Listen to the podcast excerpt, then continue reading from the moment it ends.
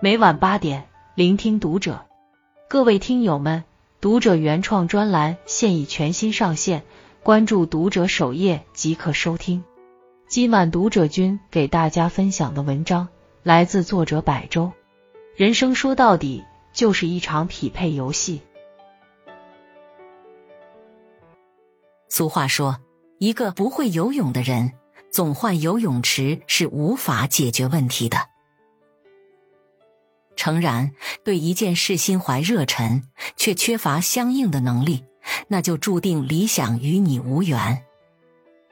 人生说到底就是一场匹配游戏。假如你拥有的东西是运气使然，那么终究会因实力与结果不匹配而丢失。真正对未来有期待的人，会在自己身上下功夫。让自己强大到足以配得上世间所有的美好。如何结交比你更优秀的人？一书的作者康妮说过：“主动结交比自己更优秀的人，是不断升级人际关系的核心秘诀。”其实，贵人之所以贵，是因为他们本身有很高的价值。如果你想得到优秀人士的提携，请先拿出与之相匹配的付出。自媒体人剽悍一只猫，起初就是凭借对等的优势，才链接到了很多同行业的大佬，为自己的事业助力。当年，剽悍一只猫在某文字网站日更文章，并多次被官方推荐到首页。文章阅读量日益攀升，个人名气却提升缓慢。于是他立下了目标，要在一年内见一百个不同行业内最顶尖的高手，并借此提升自己的名气。同时，他也注意到自己的能量远低于业内精英，所以大概率会遭到拒绝。他站在别人的角度换位思考。一个不明一文的陌生人慕名而来，自己也不会轻易接见。因此，他找到自己更文的文字网站的官方团队，一番沟通后，对方授权他首席采访员的头衔。有了头衔后，他提出每采访一个人就写一篇采访稿，并全网发布，为对方做宣传，增加知名度。提供了超值的服务后，他如愿采访到了业内的顶尖人士，不仅和其中一部分人产生了合作，自己的事业也迎来了一波高速增长。其实，想要得到大佬的帮助，最好的方法就是资源互换。没有哪个大佬愿意被小人物消费。如果你还没有足够的资本，说明还需要提升自己。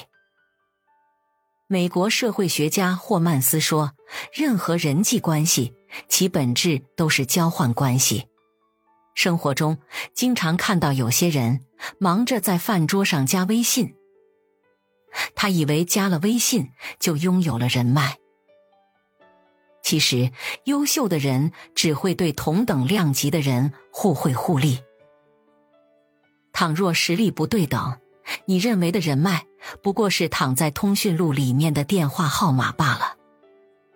当能力和理想还有差距时，你最应该做的是专注自身成长，提升自己，永远比仰望别人更有意义。要知道，你若盛开，蝴蝶自来，真正的机会始终在自己身上。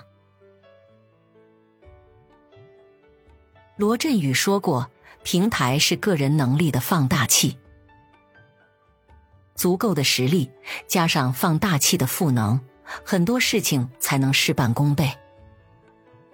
但高层次的机会也对应着高标准的要求，没有过硬的能力，再好的舞台也只能当一名看客。”电影《当幸福来敲门》中的主角克里斯是一个生活在社会底层的失败人士，他一直想借助好的工作改变现状。从老友口中，他得知股票经纪人是份前景光明的工作。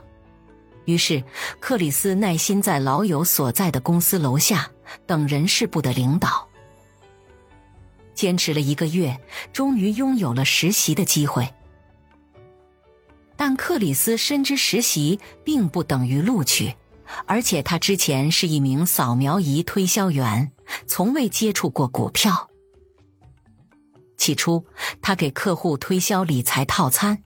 因为缺乏股票知识，屡屡被客户拒绝，这让克里斯明白，被客户否定就意味着和公司的标准还有很大差距。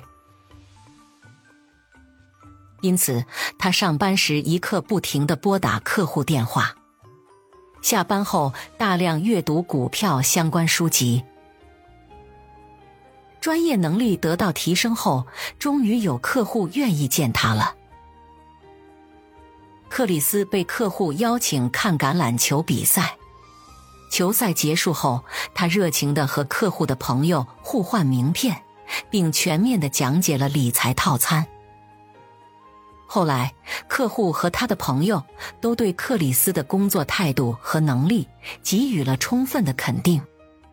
并为他带来了三十六单业绩。克里斯的实力终于得到了公司的认可。实习期结束后，他是唯一一个被正式录取的员工。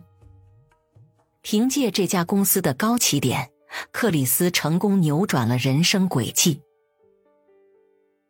当人站上更高的台阶，才会有更开阔的视野、更多的机会，从而改变自己的命运。任何一个工作的舞台，都是一股助你圆梦的风，但只有在你万事俱备时，才能体现出它的作用。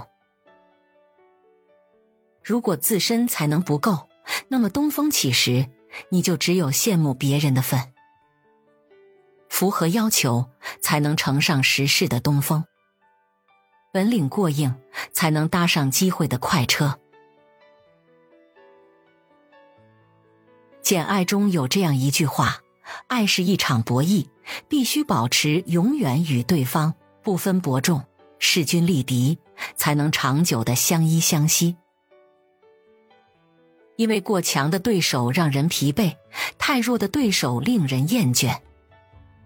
其实，婚姻里真正的门当户对，不是财富、物质上的简单对应。”而是两个人在绝大多数事情上的看法和决策一致。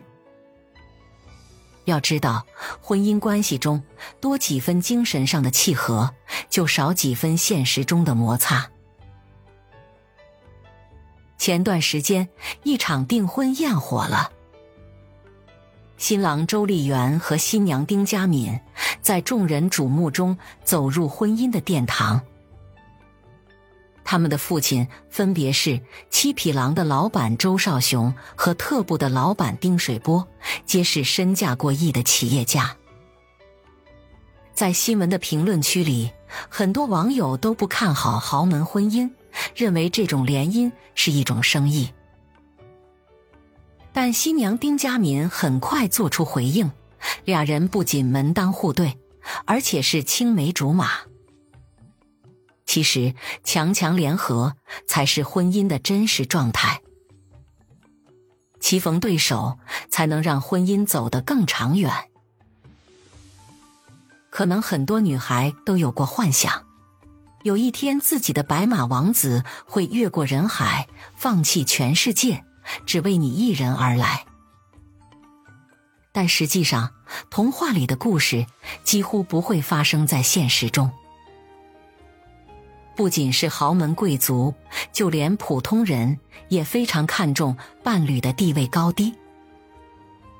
麻省理工学院曾做过一个关于找伴侣的实验，实验人员找来一百位正值青春年华的大学生，男女各半，同时制作了一百张卡片，并从一到一百标上序号。然后将卡片贴在每个人的背后，让他们去找伴侣。实验规则是，双方在交谈过程中不能告诉对方自己的编号。实验要求是，每个人都必须找到伴侣，而且两人的编号相加值越大，奖品就越丰厚。随着实验开始，大家都围在数字最大的男生和女生身边。最后结果毫无悬念：数字大的和数字大的结合，数字小的与数字小的作伴。有句话说：“所谓同等家境，不是说要两人财力相当，而是因相当的家境、对等的见识，才会有同样的看待世界的眼光。”所有相处舒服的婚姻，都不是谁对谁的扶持，而是精神上的彼此独立。三观相似的灵魂才有话题可聊，旗鼓相当的关系才能彼此平等。当你放下不切实际的幻想，放下好高骛远的心态，那个和你携手共度余生的人才会走进你的生命。在经济学中，有一个科斯定律：任何一件事物，最终都一定会流向和它最匹配的人。因此，当某个事物让你心怀期盼时，你就应该努力让自身能力和事物价值相匹配。当双方处于同等层次时，你才能毫不费力的拥有你想要的一切。价值对等，才有贵人相助，让梦想起航；实力够硬，才能借力平台，让事业腾飞；门当户对，能有效减少分歧，让家庭和睦。一个人永远只能得到和他相匹配的东西。余生，愿你不遗余力的让自己增长见识。如此，世间的美好才能和你环环相扣。关注读者，感恩遇见，听友们，我们下期见。